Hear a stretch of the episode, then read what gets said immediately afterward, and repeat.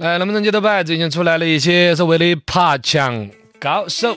有三个老外徒手攀爬到了深圳的一个高楼的顶端，哇，很淡定的在玩自拍。这个说起来，国际上的尤其俄罗斯人民爱在高楼上面自拍，很厉害，是吧？但是他在深圳这个高楼一爬之后，底下围观的群众都喊：下来吧，工头已经承诺给你们发工资了。发工资。美军那边有新的娱乐，就美国部队留在他们的航空母舰的这个潜艇呐，上面组织都烤肉大会。我的天，这是部队呀，这是搞烤肉啊，居心叵测呀！这个肉香要是飘到朝鲜那边，后果不堪设想。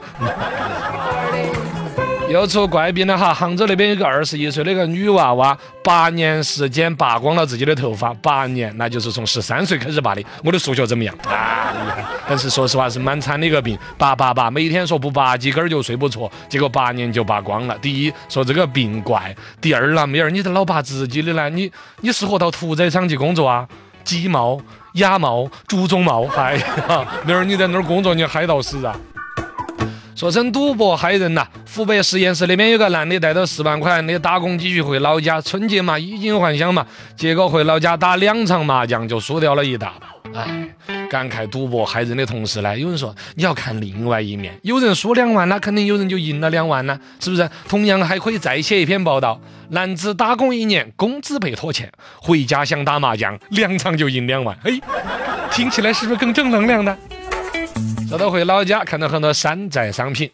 汉口那边有个李先生，他在这个清理过年，亲友之间互相送一些粘手的糖啊，吃烟米瓜子啊这些年货的时候遇到了个尴尬，亲友之间跟他送的那个六个核桃，结果仔细看，哎不对，大个核桃，字长得像。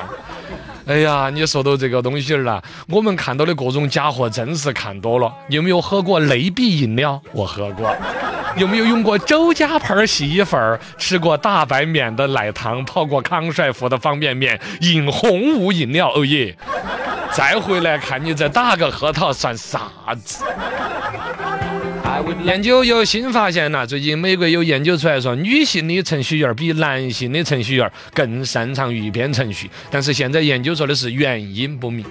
这有啥子原因不明的，是吧？一个女的都已经沦落为程序员了，他再不好好的写程序，那还能干啥子？东莞都去不了，不是就东莞的电子厂招技术工人，人家都不要你，说他更努力，原因是这样的。